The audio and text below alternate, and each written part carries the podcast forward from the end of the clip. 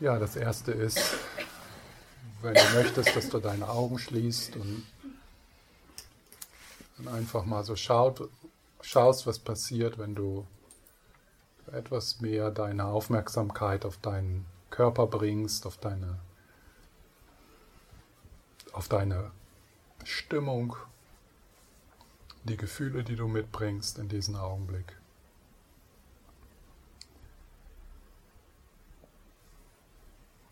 Bemerkst so, wie du auf dem Stuhl sitzt oder auf dem Boden.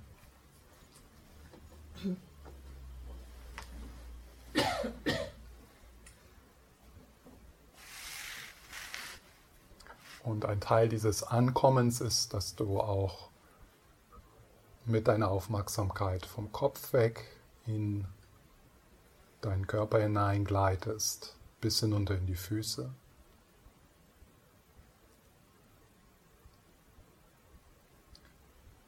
Und du kannst dich dann vom Atem unterstützen lassen, indem du sozusagen auf dem Einatmen in den Körper hineingleitest.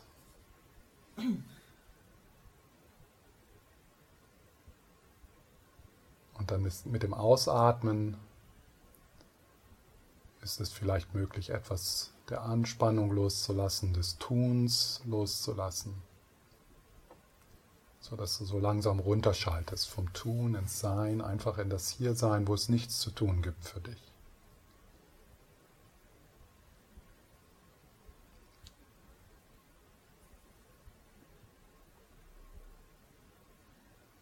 Und dieses Hineingleiten in den Körper ist ein Willkommen heißen, als ob du dich selber umarmst.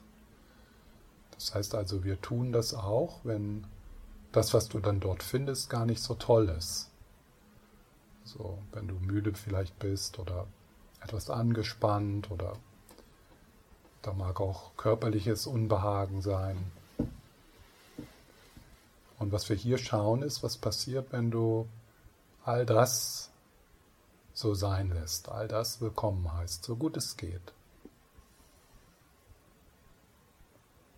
Und dann mit dem Ausatmen Raum geben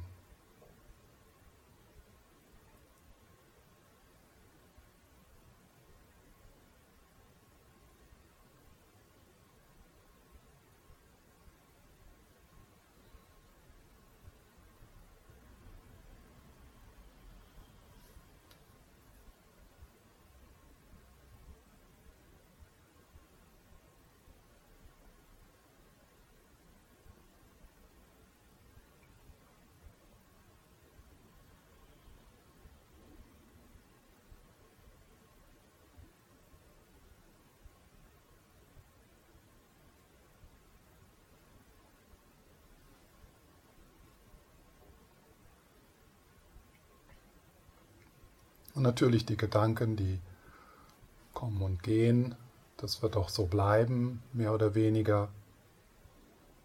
Und das macht auch nichts, also die haben Raum, so wie die Wolken, die durch den Himmel ziehen, Raum haben. Aber du nimmst sie weniger wichtig, das ist die Einladung, dass du also den Schwerpunkt etwas verlagerst. Vom Kopf von den Gedanken in das körperlich Spürbare.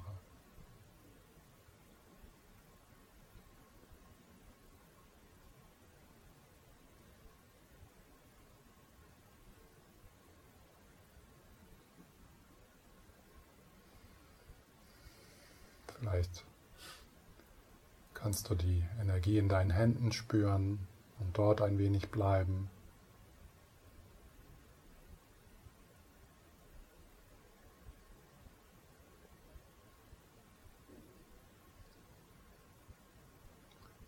Und auch da so dieses Gefühl ein wenig auflösen, dass du oben im Kopf sitzt und so runter auf deine Hände schaust. Tatsächlich so in den Körper hineingleiten. Du bist ja nicht nur im Kopf.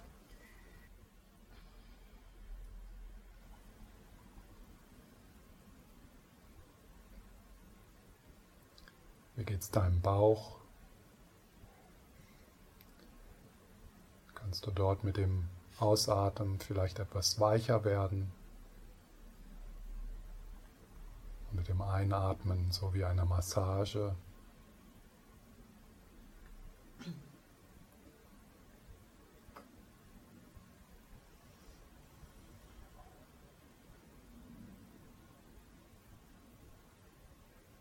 Und dann auch der Solarplexus unterhalb der Rippen.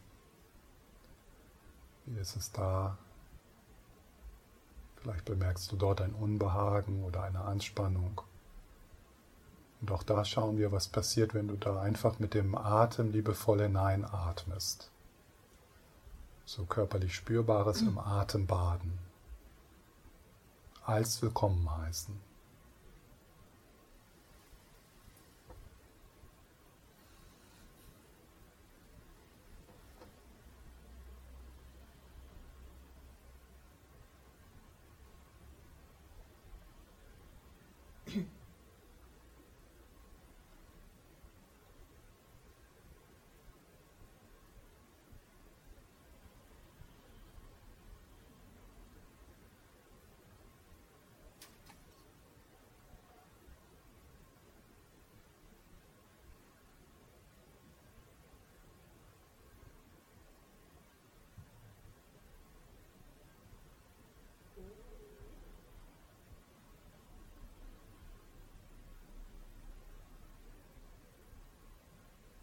Und wenn du dann bemerkst, dass du dich wieder verstrickst in die Hirngespinste, dann ist das so ein bisschen wie ein Aufwachen. Du bemerkst das wie auf, aus einem Traum aufwachen. Und dann gleitest du auch mit dem Einatmen wieder in die Hände zurück oder in den Bauch. Oder dort, wo du neugierig bist. Oder dort, wo ja, Aufmerksamkeit gefragt ist oder etwas Fürsorge gebraucht wird in dir.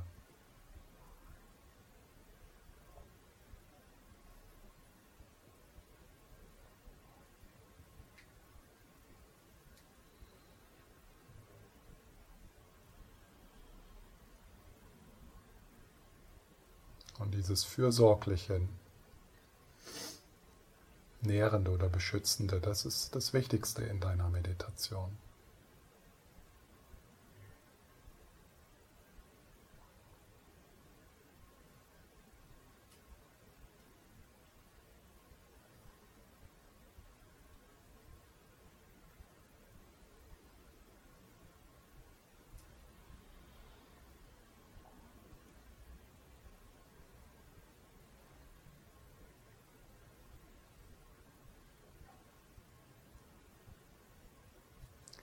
Dann bemerkst, dass du etwas erreichen möchtest oder etwas loswerden möchtest, schau mal, ob du dieses Greifen etwas entspannen kannst.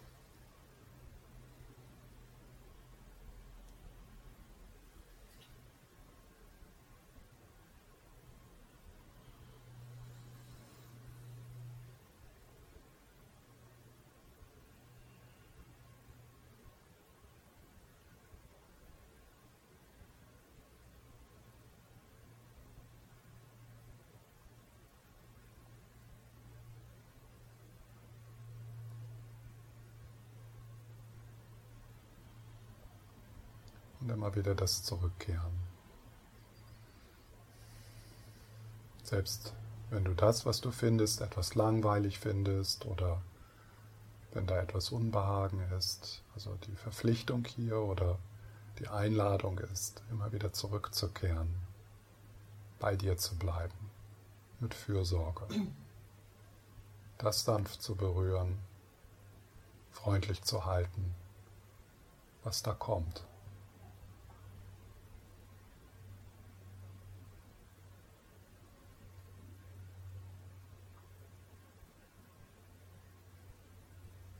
So wie ein gelassener, liebevoller Gastgeber, der alle seine Gäste willkommen heißt, selbst wenn sie sich nicht benehmen können.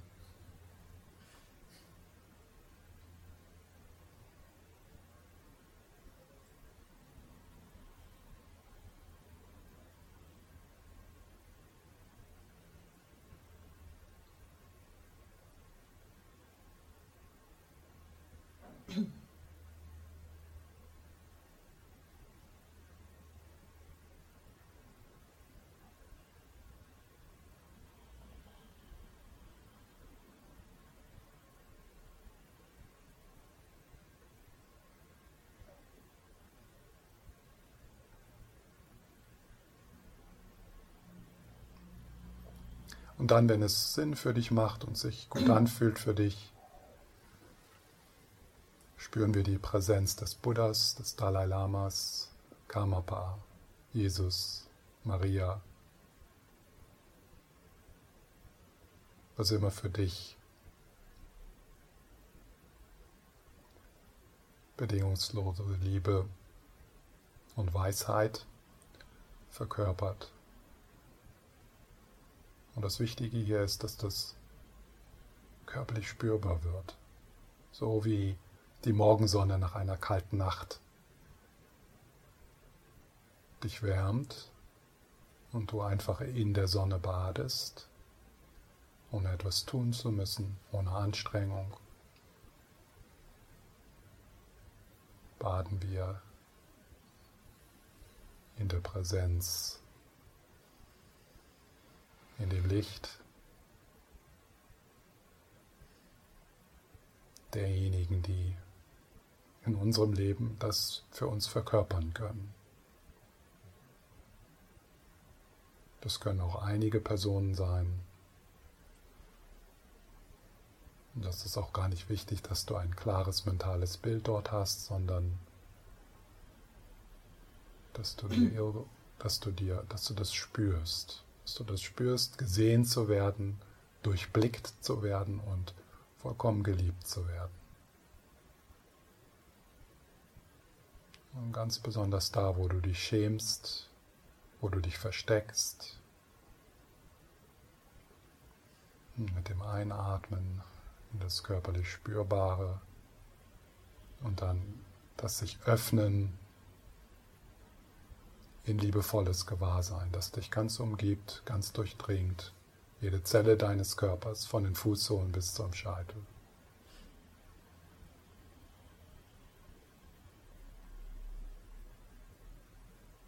Und jeder Gedanke, der auftaucht, jedes Gefühl, jedes Geräusch, jede Körperempfindung wird durchdrungen von diesem Strahlen, gehalten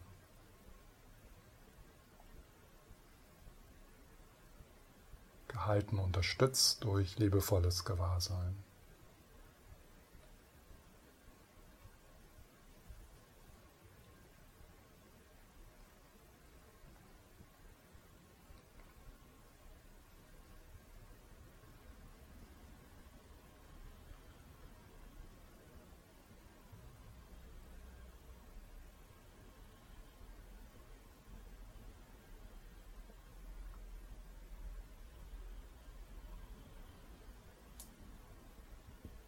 wenn du dann bemerkst, dass du dich verwickelst, kehrst du mit dem Einatmen wieder in die Hände, in den Bauch zurück, in die Körpermitte, in dein Herz.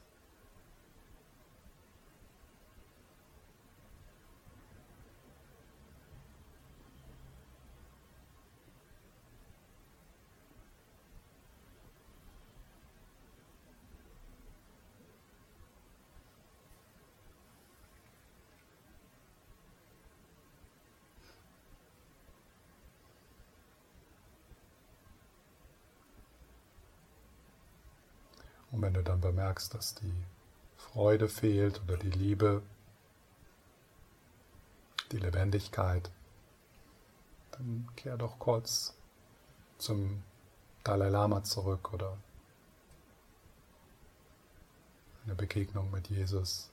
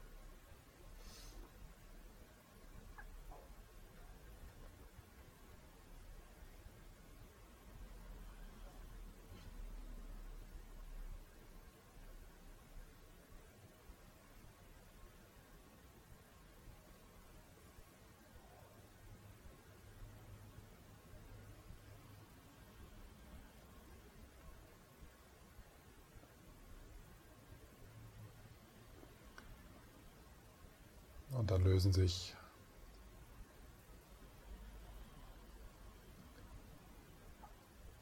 diese Mentorinnen, Lehrer, Lehrerin in diesem liebevollen Gewahrsein aus, auf.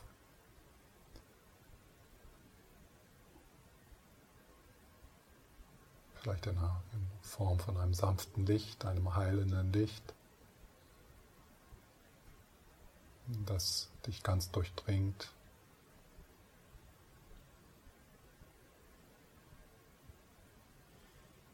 So eine Herzensvereinigung mit dem Geist aller Buddhas.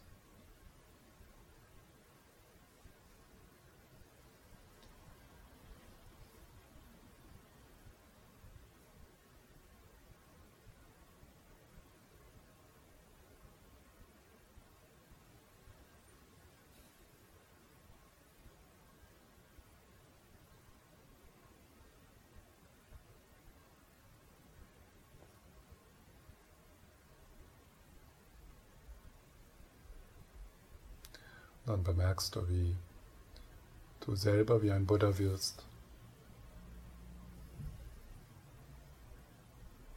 Du stellst dir vor, wie dein Herz sich öffnet wie eine Blume und aus deinem Herzen heraus in deine Umgebung, durch alle Poren deines Körpers, strahlt liebevolles Gewahrsein. Und berührt alle Aspekte deines Lebens deine Vergangenheit, deine jetzigen Beziehungen und auch deine Zukunft. So dass das Mandala deines Lebens eingetaucht ist in liebevolles Gewahrsein.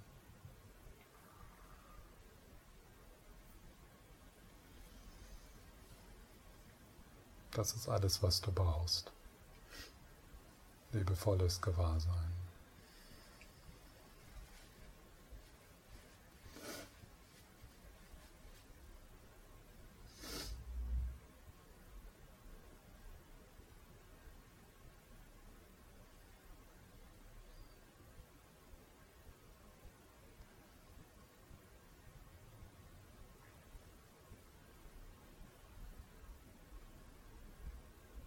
Das ist das, was durch dich hindurch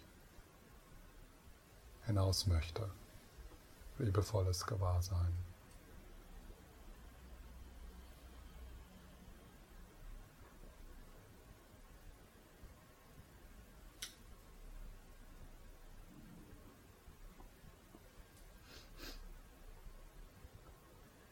Das ist deine Zuflucht und deine Medizin.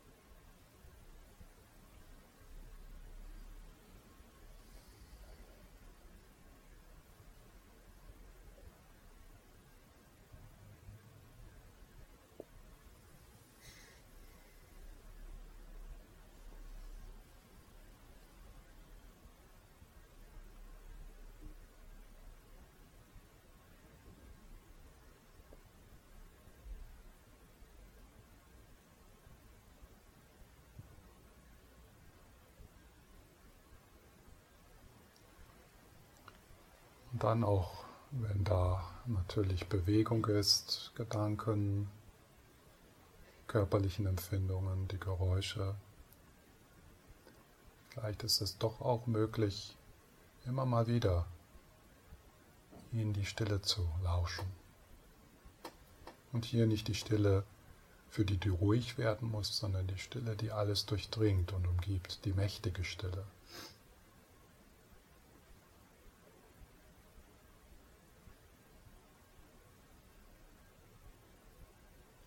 Und lauschen hier nicht nur mit deinen Ohren, sondern aus der Körpermitte, mit deinem ganzen Körper. Also in die Stille spüren oder lauschen. Sich öffnen dieser Präsenz, der eigenen Präsenz, die wir miteinander teilen. So wie ein Feld von Gewahrsein.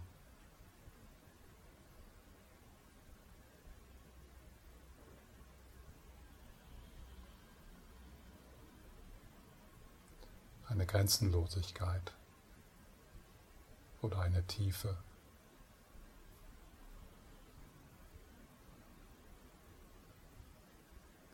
die durchdrungen ist von einer unglaublichen Gastlichkeit.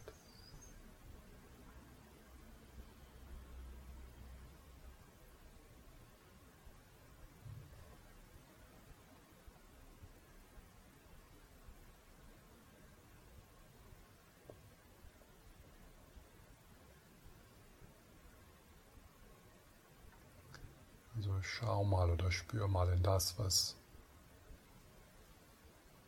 größer ist und gleichzeitig auch du selbst.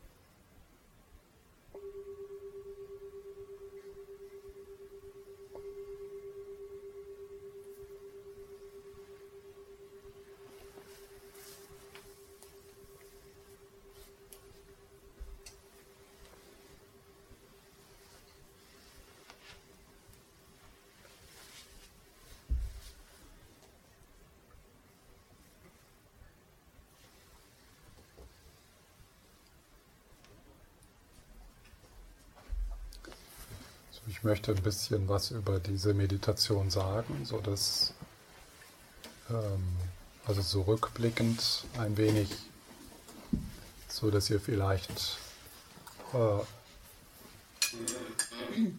dort, dort etwas für eure eigene Praxis mitnehmen könnt.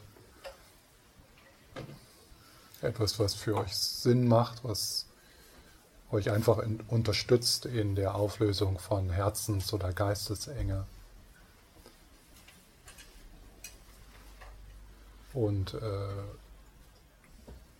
also die Aufnahmen, die werden ja zugänglich sein. Also ihr könnt dann auch immer nur so eine Zeit lang äh, mit, mit diesen geleiteten Meditationen einfach meditieren, bis ihr dann so eine eigene, eine eigene Praxis, äh, ja, dass da so eine eigene Praxis entwickelt, äh, sich entwickelt, kreativ, die euch wirklich, die für euch heilsam ist und die euch Freude bereitet und die ihr, die ihr gerne macht.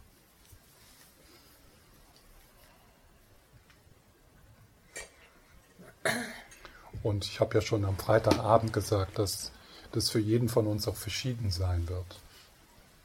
Also jeder von uns ist äh, gefragt, so, äh, so seinen eigenen Stil zu finden, den Schuh, der dir passt. Du probierst halt verschiedene Sachen aus und dann langsam beginnt sich dann so dein eigenes, dein eigenes Kunstwerk da herauszuschälen.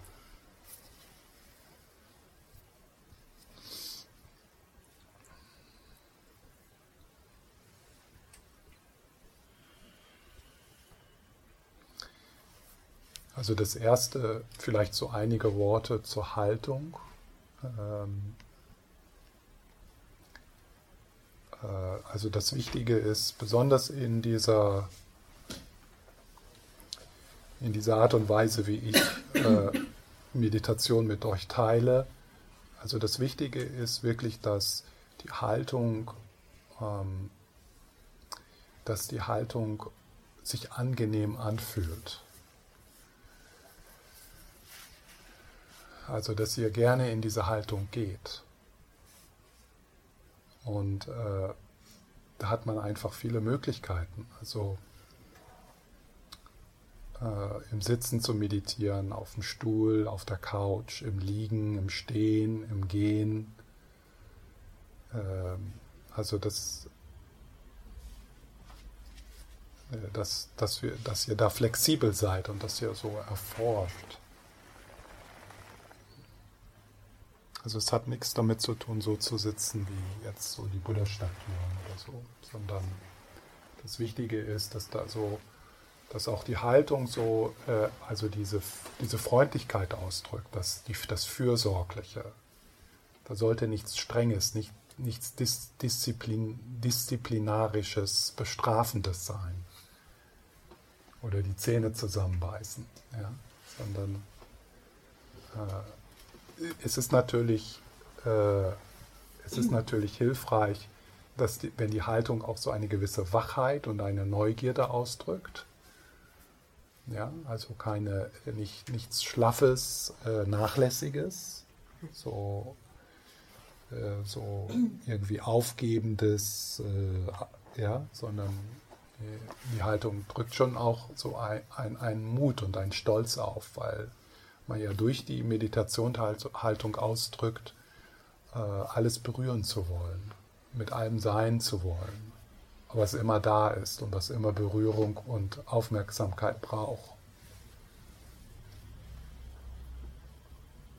Und dann ist es sicher gut, so wie ich das jetzt so in den letzten Meditationen am Anfang immer gemacht habe, erstmal so die Einladung, einfach mal so zu schauen, wie geht's dir, was bringst du mit? Also einfach mal so die Zeit für sich zu nehmen und nicht irgendwie sofort mit allen möglichen Gebeten und Mantras und Atemmeditation zu beginnen, sondern einfach, einfach mal so, ja, dumm rumsitzen, still sitzen. Ja, und dann mal so schauen, okay, was, was, wo bin ich eigentlich? Wie schlecht geht es mir eigentlich? Was ist da? Ja, wie, wie, wie ist meine Energie im Moment? Und es ist so, äh, und, und dann wirklich tatsächlich so radikal zu sein und das willkommen zu heißen, was da ist. Es geht um Meditation, ist nicht so ein, so ein Wellness-Tool, äh, ja. Äh, dass es also jetzt darum geht, ja, jetzt setze ich mir hier hin, weil ich ruhiger werden muss und ich fühle mich schrecklich und ich muss mich besser fühlen. Ja, also das, hat, das ist nicht Meditation. Dann würde ich li lieber ein Bier trinken gehen. Also das, das, das hilft wirklich. Ja.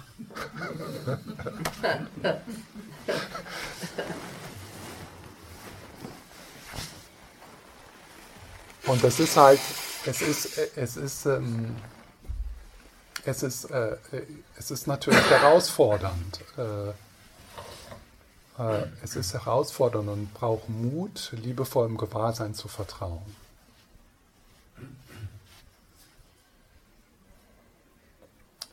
Ja, also dieses Einchecken. Ja, also Pema Schödrin nennt, Pema Schödrin nennt das Einchecken. Also erstmal so einfach, okay, wo, wo bin ich? Was ist da? Wo, wo ist Verspannung? Bin ich müde? Geht es mir gut? Bin ich freudig? Ja.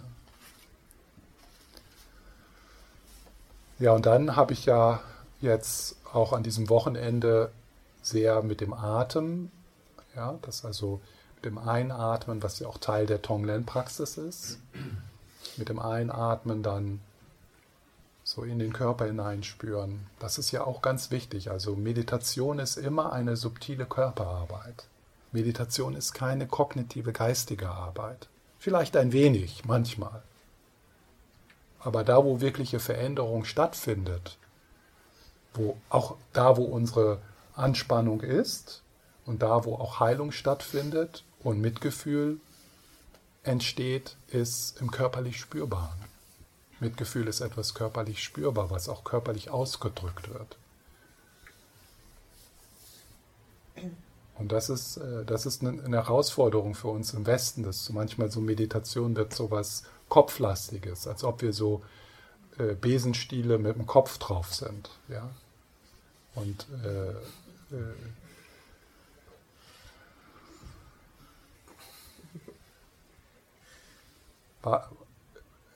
jahrelang, jahrelang mögen alle Wesen glücklich sein gesagt. Und nichts ist passiert.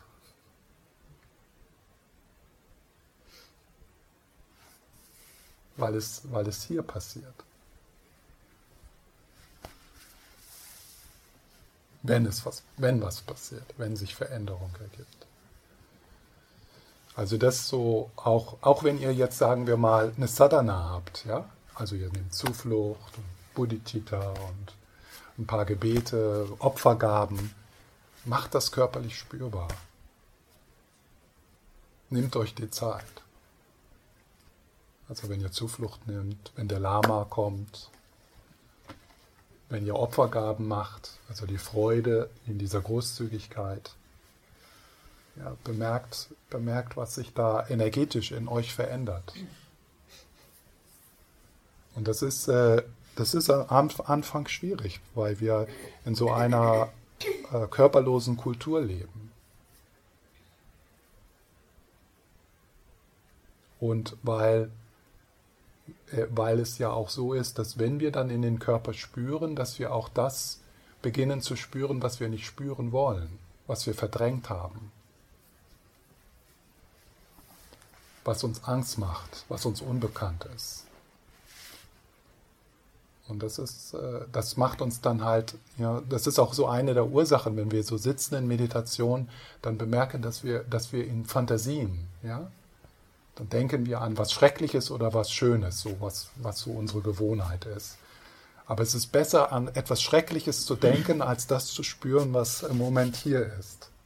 Selbst wenn das nur etwas an, langweilig ist oder so gar nicht so toll, dann, dann, dann haben wir so diese Gewohnheit. Ja, dann gehe ich lieber woanders hin. Also hier, das ist einfach, also einfach hier zu sein, das möchte ich gar nicht.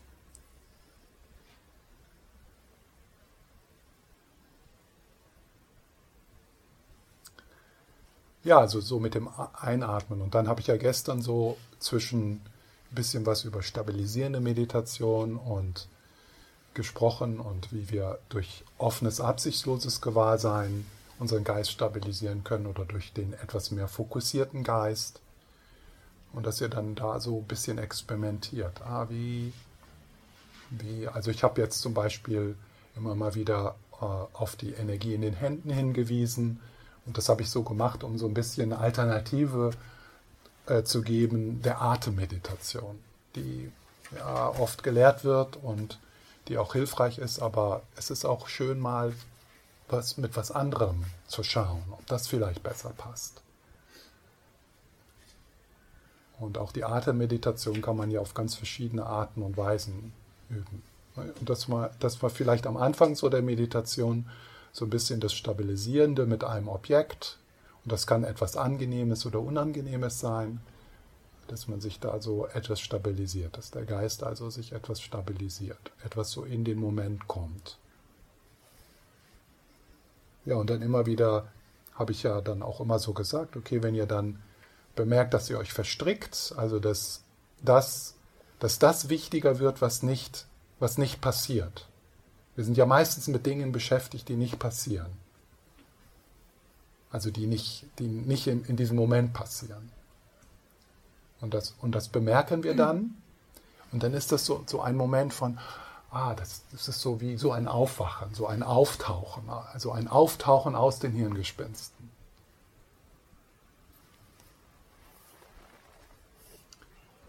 Und dann, äh, was euch dann zurückbringt, ist nicht, äh, ist nicht Disziplin. Was euch zurückbringen, oder manche Leute versuchen das mit Disziplin, aber das, das ist so frustrierend, das gibt ihr dann auf. Ja? Aber was euch zurückbringen kann, ist Fürsorge und Neugierde. Und, und wenn, ihr, wenn, ihr, wenn ihr das, also wenn ihr so bemerkt, ah, mein Fürsorge und Neugierde kann mich zurückbringen in das, was wesentlich ist. Man möchte ja zurück, man möchte zurückkehren in Meditation äh, auf das, was wesentlich ist für dich im Moment. Und wenn das jetzt eine Atemmeditation ist, dann, was, dann, hast, dann ist das, was für dich wesentlich ist, in dem Moment der Atem. Ja, wenn, wenn, du auf, wenn du auf den Tod, auf die Sterblichkeit kontemplier, kontemplierst, dann ist das, was für dich dann wesentlich ist, ist diese Kontemplation. Und dann kehrst du dort zurück. Nicht mit Disziplin, sondern mit Freundlichkeit, mit Fürsorge und Neugierde.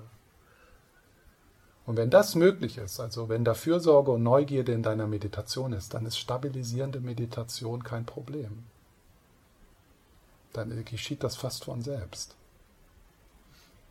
Wenn du verliebt bist, musst du dich ja auch nicht anstrengen, an deinen Geliebten zu denken. Da geht dein Geist dahin. Der möchte da gar nicht mehr weg. Den kannst du aus der Konzentration gar nicht mehr rausbringen. Selbst wenn du das möchtest. Ja? Jetzt möchte ich nicht mehr einspitzig meditieren. Nein. Jetzt möchte ich an etwas anderes denken. Das ist dann fast gar nicht möglich. Ja, also so ein wenig zu schauen, wie kann ich diese, dieses Verliebtsein, ja, also es ist natürlich dann, in dem Verliebtsein ist dann natürlich auch das Greifen und so. Das, das ist ja dann, was das dann in die Verliebtheit dann auch eine, eine Enge reinbringt, ja. Aber so, so ein bisschen diese, äh, dieses, diese Fähigkeit des Geistes, dort wo du neugierig und fürsorglich bist, da kann der Geist hin. Da möchte der Geist hin. Ja, und dann habe ich äh, so als, als, eine, als eine Möglichkeit jetzt in diesen Meditationen auch immer wieder dieses Angebot gemacht. Schaut mal, inwieweit euch das unterstützt, so die Präsenz eines Lehrers, einer Lehrerin in die Meditation zu bringen. Und das ist natürlich für, für einige absolut sinnlos und äh, bringt nichts, aber probiert einfach mal aus. Und wenn, das, wenn ihr bemerkt, dass euch das unterstützt in dem Auflösen von Herzensenge, in der Auflösung von Angst, ja, dann ist das natürlich eine wertvolle, eine, eine wertvolle Zugabe zu, zu eurer Meditationspraxis. Und äh, was wichtig ist, dass wenn wir jetzt, also wenn wir jetzt zum Beispiel also das muss halt spürbar sein. Das, und das ist natürlich persönlich. Wir haben unsere Hintergründe, wir haben unsere Beziehungen. Ja, einige von euch waren in der Präsenz des Dalai Lamas, dann ist das einfacher. Äh, vielleicht haben einige von euch äh, so eine Beziehung aus der Kindheit äh, zu einem zu, zu Jesus oder äh, zu jemand anders. Also das ist, ist ja auch für also das kann man, man das da kann man sich nicht zwingen. Also ich kann jetzt nicht sagen, so jetzt denken wir alle an den Dalai Lama und sind inspiriert. Ja? Also wenn die Hälfte hier der, der Leute vielleicht, die können gar nichts damit anfangen und dann sind einige da, was für ein Scheiß. Denk doch da nicht an einen Tibeter, den ich nicht kenne. Ja, also das ist total persönlich.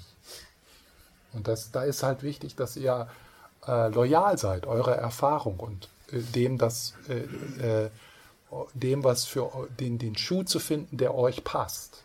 Und nicht den Schuh anzuziehen, wo jemand sagt, ja, wir sind alle in dem Schuh gelaufen. Das ist gut. Ja. Nein, wir haben verschiedene Größen. Ja. Und, und die, einen, die einen laufen gerne in Sandalen, die anderen in Winterstiefeln.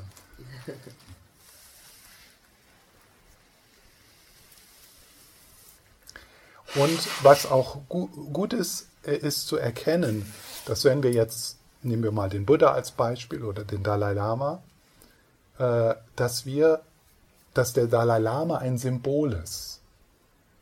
Ein Symbol, das dazu dient, dich mit dem Dalai Lama in dir, der Dalai Lama-Qualität in dir in Kontakt zu bringen. Das ist nicht, dass wir irgendwie den Dalai Lama anbeten da, die Person da draußen. Die kann dir nicht helfen.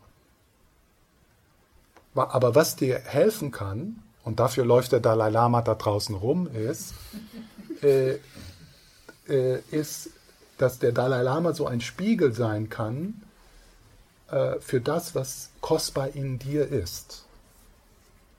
Und das ist das, was du bemerkst. Ja, also wenn du den Dalai Lama anschaust und du bist berührt von der mächtigen Stille im Dalai Lama, ja, und das ist ja, also wenn der Dalai Lama in so einen Raum kommt, das ist so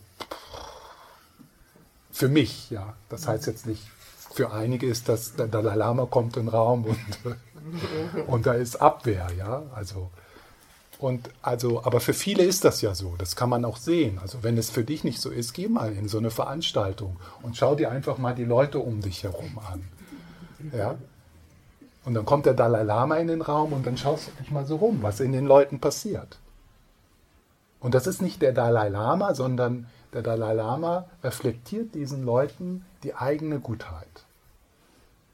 Und, und es, ist, äh, es ist also ein, eine, eine ungesunde, äh, eine gesund, ungesunde Praxis, wenn diese Projektion der Gutheit da draußen bleibt, im Lehrer, in Jesus.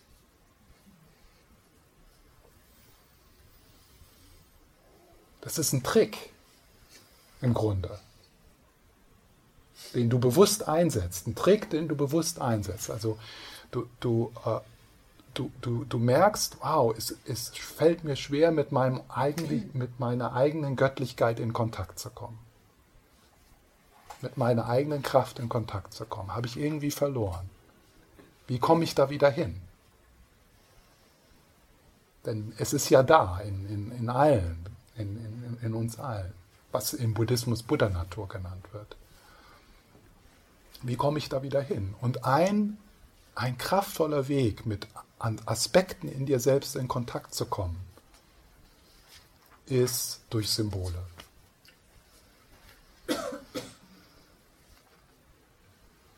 So wie in, wie in Traumarbeit, ja?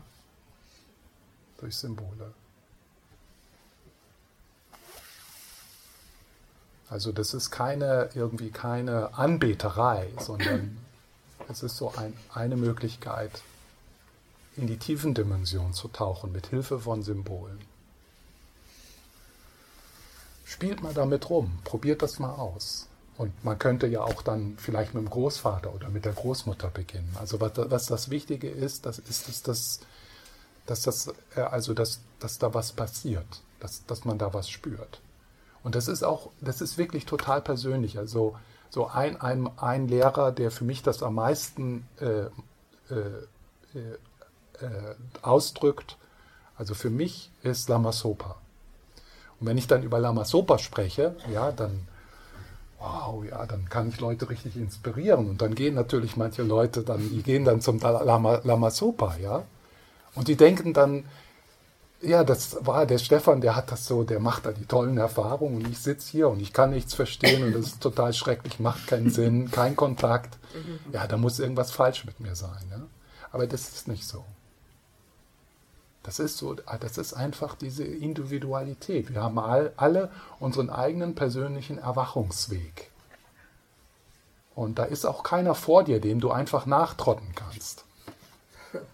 Ja? Da gibt es natürlich äh, Companions und Leute, die dich unterstützen und die dir irgendwie zeigen, so dass du nicht äh, auf, auf der Seite abstürzt, aber dein Weg ist äh, individuell. Das ist, denke ich, was ich so denke. Das ist das, was für mich Sinn macht. Und das ist auch so meine Erfahrung, wenn ich mit Leuten arbeite. Also wenn ich so supervisiere die Meditationspraxen, Übungen von Leuten. Das ist immer so ein, ein Dialog und ein Austausch. Ja, okay, was ist, wie, probier das mal aus. Nee, nee, dann, ja, und dann so, das ist so ein, ein gemeinsames Finden, ein gemeinsames Suchen der Praxis, die die Herzensenge auflöst. Dann äh, in, dieser, äh, in dieser Meditation auf, auf, ein, auf, einen, auf einen Lama, sagen wir mal, auf einen, auf einen Mentor, Mentor, dann löst er sich auf und das symbolisiert tatsächlich das auch. Also es wird zurück reintegriert, da wo es herkommt. Also die Projektion, die geht wieder zurück, da wo sie herkommt. Ja. Wenn man mit, mit einem Lehrer in einer Beziehung zu einem Lehrer oder einer Lehrerin arbeitet man immer mit, mit Projektion. Du arbeitest mit einer, auch jetzt. Ja. Also ich bin ja kein Meister oder so, aber das, was du in mir wahrnimmst und das, was du in mir verurteilst und das, was du in mir, das sind Projektionen. Die haben was mit dir zu tun. Und in dieser Meditation, äh, dann nimmt man diese Projektion wieder zurück, dort, dort, wo sie hingehört. Und integriert das wieder. Ja? Da macht man Verbeugungen gegen die Projektion und macht Opfergaben der, der Projektion. Und dann, und dann ja, am Ende ist es dann so, wow, ich habe mich eigentlich durch die Verbeugung und durch die Opfergaben habe ich das äh, bestärkt in mir, was wirklich kostbar ist. Das habe ich bestärkt. Damit habe ich Kontakt aufgenommen. Da habe ich Ja zugesagt. Und dann am Ende war so dieses, so, das ist so eine tantrische Methode, dass man so, so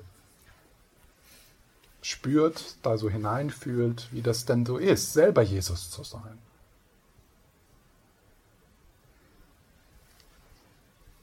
Maria zu sein. Wie würde, oder Tara, ja, im, der, im tantrischen Buddhismus. Also da so hineinzuspüren. Ah, und dadurch die Tara in dir zu erwecken, ja, also so zu spüren, ah, wie würde Tara sich in dieser Beziehungskrise, wie würde die Göttin sich verhalten? Wie würde die sein? Wie würde, was, was würde die sagen? Was würde die spüren?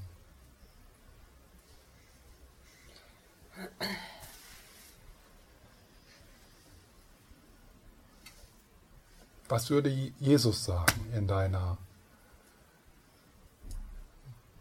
in deiner Herausforderung? Wie würde der sich bewegen in, in, in deiner Familie?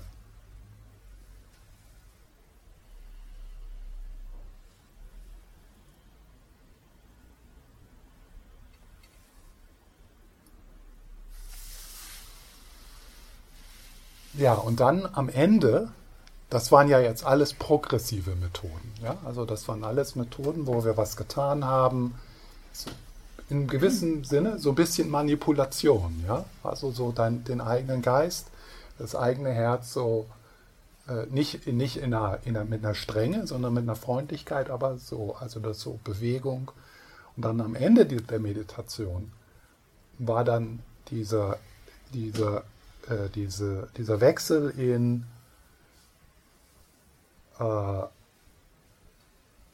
sich öffnen was ich da in dieser Meditation mächtige Stille genannt habe oder liebevolle Präsenz oder also und da muss, müssen wir alle schauen, so dass wir unsere die Göttlichkeit, also dass wir so Worte finden, die, die da nicht zum Hindernis werden, sondern Worte, die, die geheimnisvoll bleiben, also wo auch so das Wissen darum ist, dass wir hier über ein Mysterium sprechen, aber die doch irgendwas in dir berühren, ja, wo, was in dir passiert, wo du dann so bemerkst, ah ja, Das ist, was die meinen.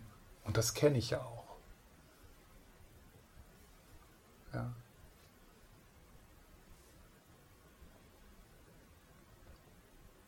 Das ist der Lama. Ja, das ist der äh, letzt, letzt, letztgültige Lama. Also das, was, was der Lama-Zeit, der, der personifizierte Lama für eine Zeit lang für dich, äh, für dich hält. Ja. ja, und das ist so dann, also das ist dann immer so, für uns sicher ist die direkte Zugangsweise immer doch auch begleitet mit so einer gewissen Reise. Also das ist so, so eine gewisse Reise von, von der Verengung, von der Selbstzentriertheit und dann so, so, eine, eine, eine Reise der Durchlässigkeit, also dass man durchlässiger wird und dann, äh, und dann irgendwann dann äh, das Öffnen in, in das Unbekannte, in die Weite, die vielleicht durch die Frage dann äh, ausgelöst werden könnte, was ist gewahr?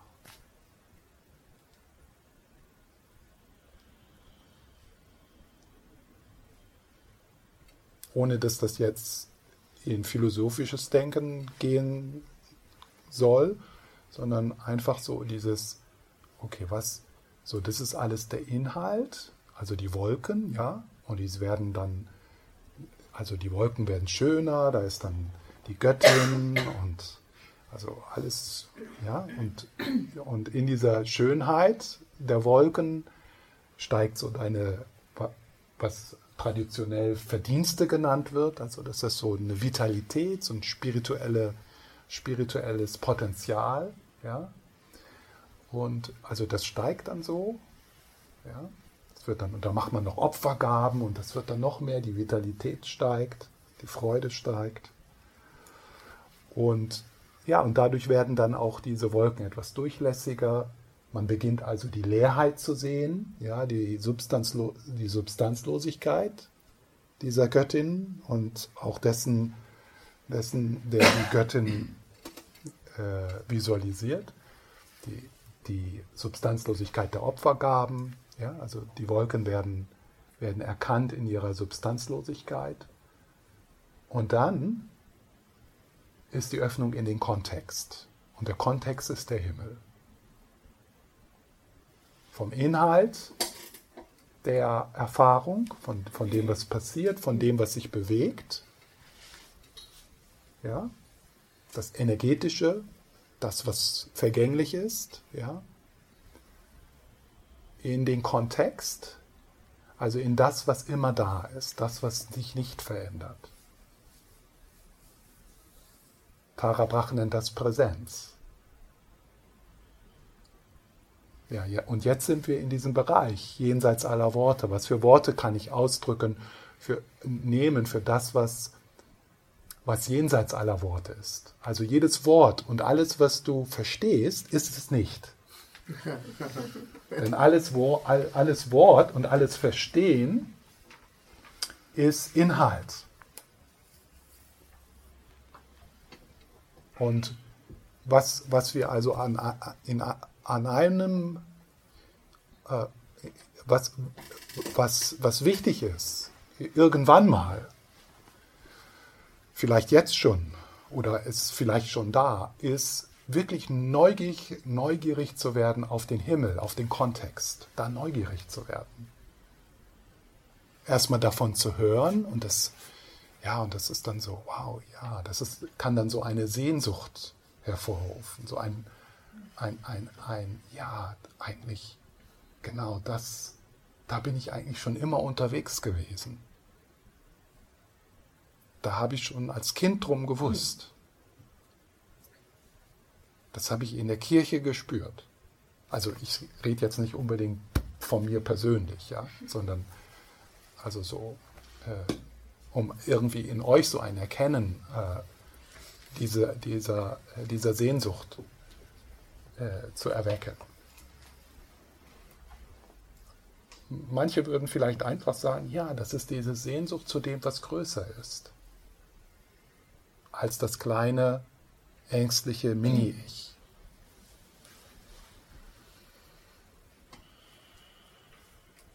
Und das, und das war dann so am Ende der Meditation dann so die Richtung.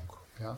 Das, was ich dann, okay, was, was ist da, was sich nicht bewegt?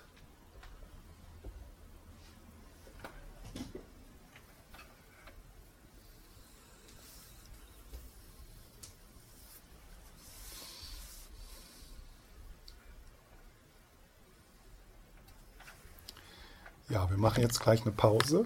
Ich möchte noch äh, ein Zitat vorlesen. Also diese, was ich jetzt, was ich jetzt so, also eine einfache Metapher ist ja der Wolk, die Wolken und der Himmel. Also die, die Wolken, das Symbol für den vergänglichen, den bedingten Geist, Sem genannt im Tibetischen, und der Himmel als Symbol für den unbedingten Geist, für unbedingtes Gewahrsein, für reines Gewahrsein. Im Tibetischen ist ein Wort dafür Rigpa. Ja. Und jetzt am Anfang macht es Sinn, diese beiden Ebenen so ein bisschen zu trennen. Ja, als, ob die zwei als ob das zwei verschiedene Dinge sind. Und das Aufzeigen des Himmels, das Aufzeigen des Kontextes, das ist, das ist, das ist die mystische Erfahrung, das ist das Aufwachen, das ist eigentlich die Essenz, was in der buddhistischen Tradition weitergegeben wird und übertragen wird. Natürlich gibt es auch dann, dann die, ten, äh, die zehn von denen und die vier von denen und die sechs von denen und all diese Psychologie und die ganzen Methoden und all das, aber das ist alles provisorisch. Das, was eigentlich übertragen wird, ist super einfach und super zugänglich in jedem Augenblick. Und wie ich gestern oder vorgestern habe ich ja das Zitat von seiner Heiligkeit, dem Dalai Lama, vorgelesen, der sagte, dass das wirklich das Grundprinzip aller tibetischen Richtungen ist. Und man kann sicher sogar sagen, aller mystischen Traditionen inklusive dem Christentum. Dass die alle auf dieser Erfahrung beruhen. Was ist die Erfahrung? Diese Erfahrung ist das Erkennen des Kontextes deiner Erfahrung. Das Erkennen des Himmels. Und dann eine Veränderung der Identifikation, weg vom Wol von den Wolken in den Himmel hinein. Und wenn das vollkommen geschehen ist, also die Identifikation von dem Himmel in die von den Wolken in die Himmel, in den Himmel hinein, dann nennen dich andere Buddha. Das, das ist, was ein Buddha ist. Wenn ein Buddha sagt ich, also wenn wir sagen, wenn wir sagen ich, das geht dann ich, ja, so ich. Und dann von dem ich kommt dann da draußen. Oh, das, ja. Wenn, wenn, wenn Buddha ich sagt, der sagt ich, das geht so. Ich. Nicht nur der, also, und dann jetzt müssen wir einen Schritt weiter gehen, also nicht, äh, äh, nicht die Wolken und den Himmel als voneinander, von, etwas voneinander getrenntes zu sehen, sondern wenn der Buddha sagt, ich, das ist dann der Wolken und die Himmel. Das ist also, das wird dann auch das große Ich genannt. Und ich, das wird das kleine Ich genannt.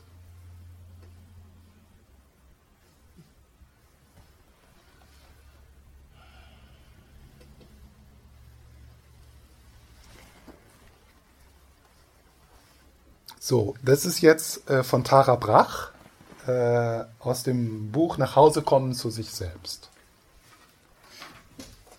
Und Tara Brach, das ist ganz spannend, äh, genauso wie Josef Goldstein, also ihr Kollege, die haben ja so zusammen diese Insight Meditation Society gegründet. Die kommen ja so aus der Theravada-Tradition, also sehr progressiv, Stufenweg. Wir sind noch nicht da und wir müssen hart arbeiten, um dahin zu kommen. Ja, so. Und das haben die jetzt ihr ganzes Leben gemacht. Die sind jetzt so beide sicher um die 70. Und jetzt geben sie auf.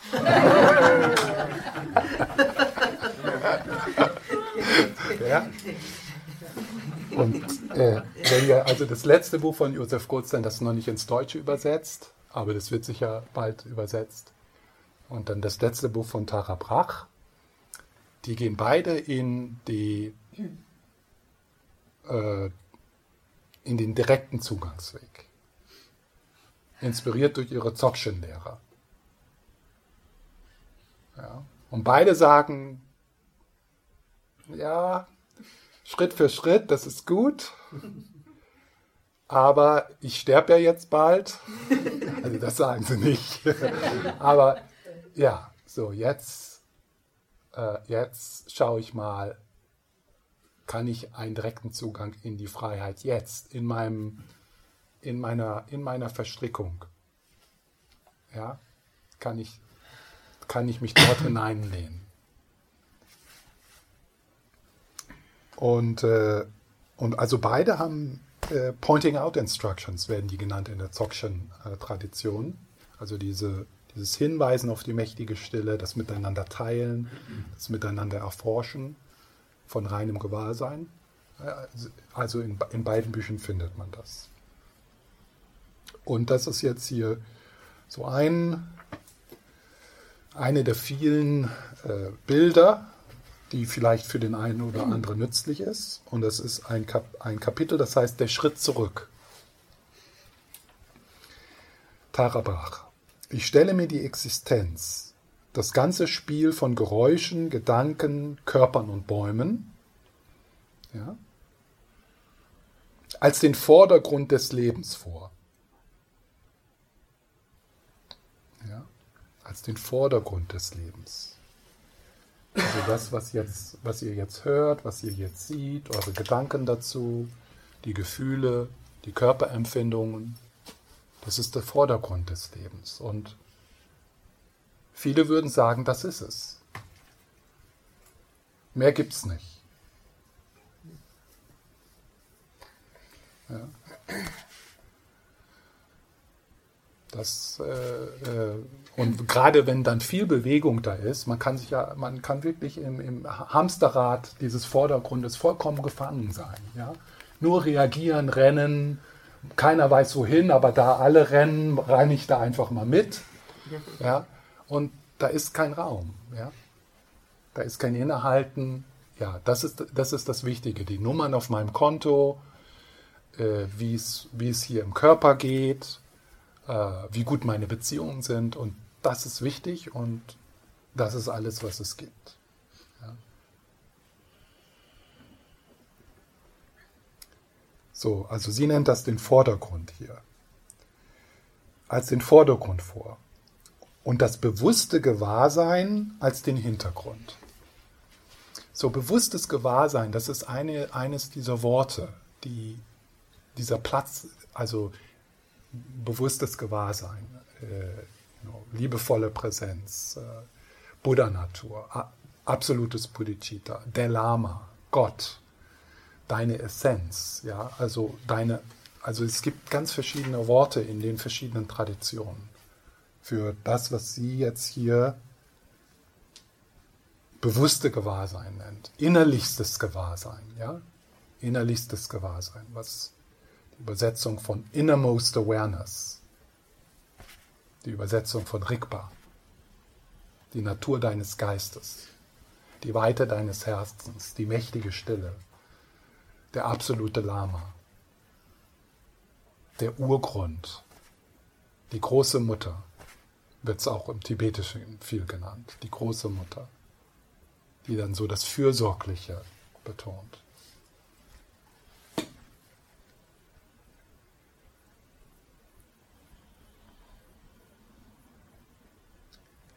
In der Zen-Tradition wird diese Verschiebung des Fokus vom Vordergrund der Erfahrung zum Ruhen im reinen Sein als der Schritt zurück bezeichnet.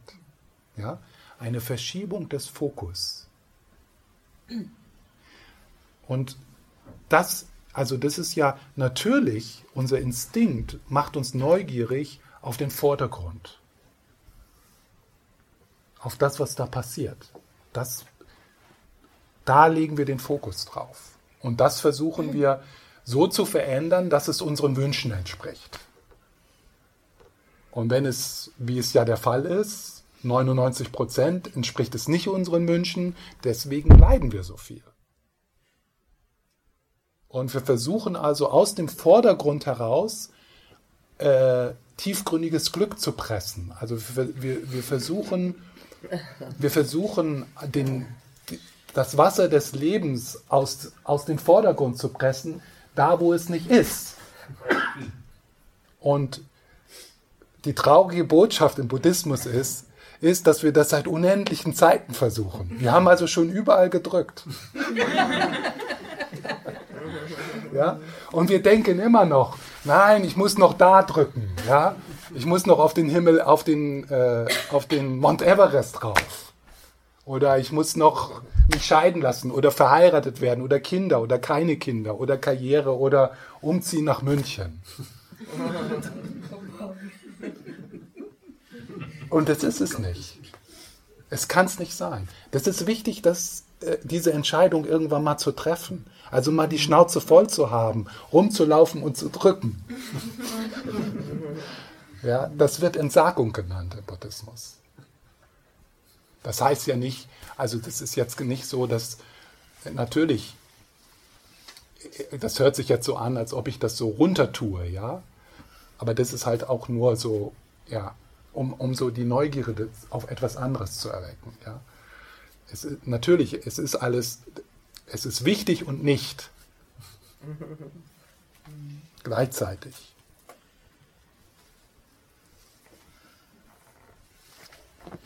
Also nimmt das nicht so ex, als äh, extrem, ja, wenn ich das jetzt so, äh, äh, wenn, wenn ich äh, die Neugierde erwecken möchte auf den Hintergrund als ob der Vordergrund, der Vordergrund ist heilig.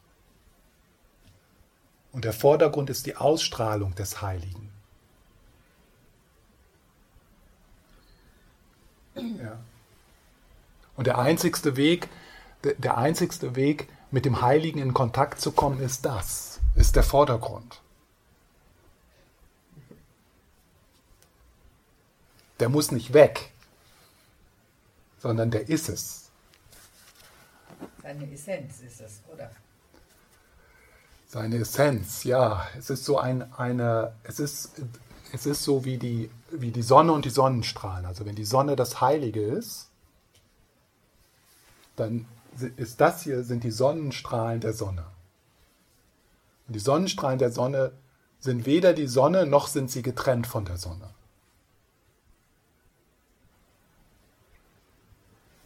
Sie, dieser Moment ist eine energetische Formation des Heiligen. Wird aber nicht als dessen erkannt und, und führt dadurch durch zu leiden. Also wenn Lama Sopa jetzt hier wäre, der wäre auch in diesem Raum. Der würde genau die gleichen, also oder ähnliche Menschen hier sehen. Aber der würde trotzdem im Himmel sein. Dass Samsara schon immer Nirvana war. Ja, es wird nicht so, es wird nicht so erkannt. Ja, das wird die, das wird in der, besonders in der Sakya-Tradition wird das die Einheit von Samsara und Nirvana genannt. Die, die, äh, das, die Einheit der zwei Wahrheiten. Die zwei Wahrheiten sind nicht zwei unterschiedliche Dinge. Aber wie kann ich all das Schreckliche, in der, das in der Welt passiert, als die Sonne all das Schreckliche, in der Sonne mh, all das Schreckliche in der Welt ist leer. Deswegen ist es doch trotzdem nur irgendwie schrecklich. Ja.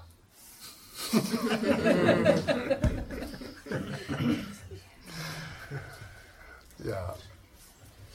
Das ist für mich ein ganz äh, schwieriger Punkt, weil da entsteht meine Reaktivität, meine hm. Reaktion, wenn ich aber denk, deine Reaktion, ja, aber deine Reaktion entsteht, weil du die Leerheit nicht siehst.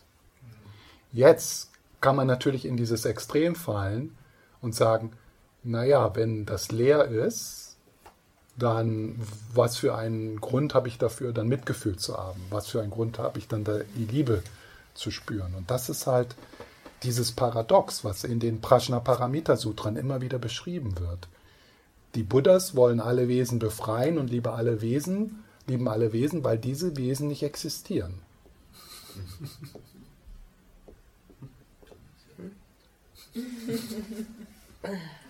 wenn, wenn das, äh, also wenn, wenn, die, wenn das Erkennen der Leerheit äh, dein, dein, dein liebesvolles Gewahrsein auflöst oder den Boden untergeht, dann bist du in ein Extrem gefallen. Wenn das, was du liebst und das, für was du Fürsorge empfindest, für dich als real und echt, als ob da eine wirkliche Person ist, die wirklich leidet und hier ist eine wirkliche Person, die diese Person wirklich retten kann, dann bist du in das andere Extrem gefallen.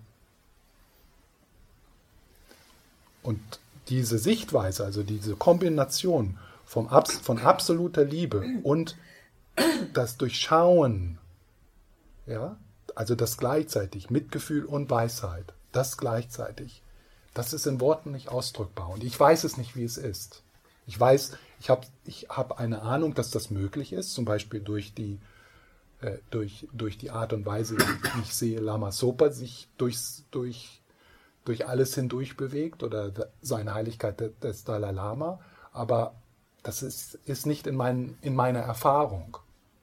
Ich, aber was ich weiß ist, wenn und das passiert ja, wenn, wenn wir in die Leerheitsbelehrungen äh, eintauchen und dort meditieren.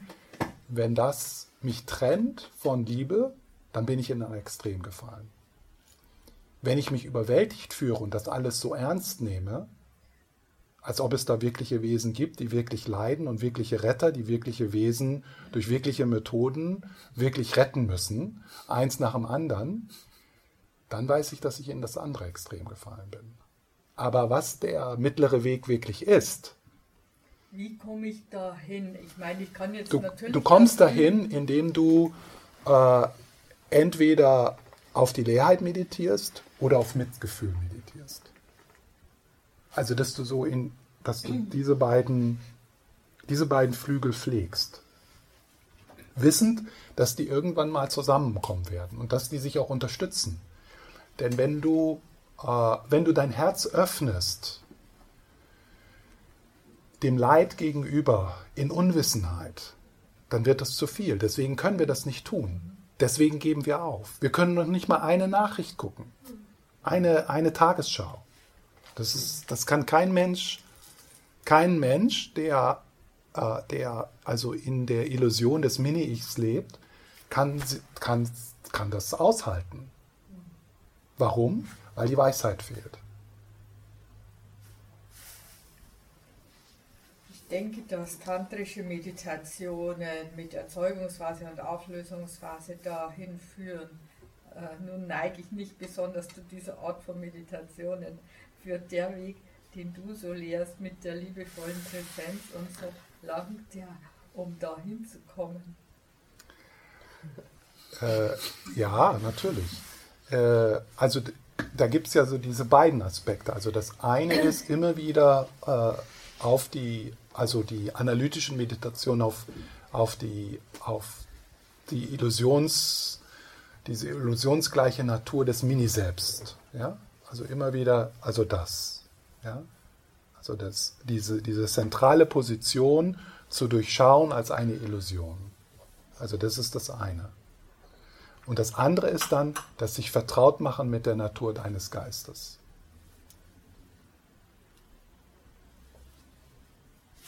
Und das ist, das ist absolut ausreichend.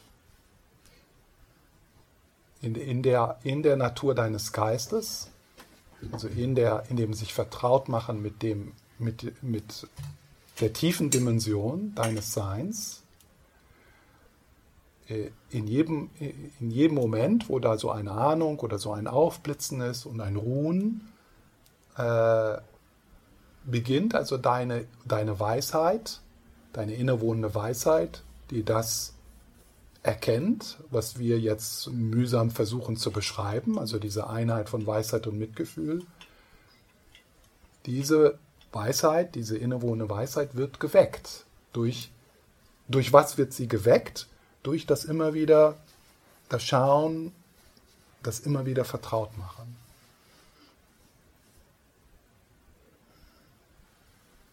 Also das ist so, die, diese innewohnende Weisheit ist wie eine SIM-Karte, die noch nicht aktiviert ist. Ja? Und so eine SIM-Karte mit 30 Gigabyte im Monat, das, die hat ja ein unglaubliches Potenzial. Die kann sich mit allem verbinden, ja, mit aller Information, mit dem ganzen Internet. Aber die muss aktiviert werden. So, was ist der PIN-Code dieser SIM-Karte? Ja?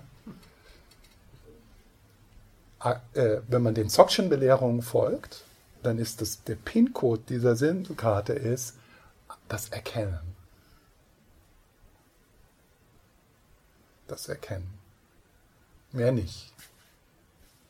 Und in jedem Erkennen, das ist ja für uns wahrscheinlich nicht so ein, so ein Moment, so, ja, das sind immer ganz wenige in, je, in jeder Generation.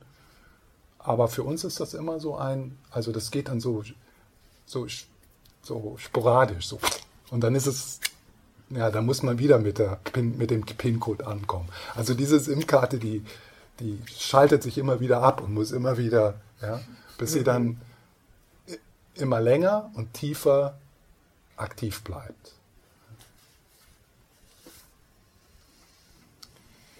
Das ist ganz schwierig, darüber zu reden, über, über die Leerheit in diesem, in diesem Sinne, weil es natürlich, weil, weil etwas in uns nimmt die Dinge so ernst. Also wenn ich so sage, ja, da gibt es eigentlich keine Wesen, die leiden, dann ist natürlich die Reaktion, das ist ja furchtbar. Du sagst, dass das alles nicht existiert, aber das stimmt ja nicht. Aber man kann gar nicht so schnell reden um dieses Paradox. um dieses Paradox. Äh, äh, ja, und äh, vielleicht so das, das am dichtesten, wie die Sprache daran kommt, ist, was der Buddha in der Herzsutra gesagt hat. Also der sagt, es gibt weder Wesen, noch gibt es keine. Ne, nee, nein, das war jetzt.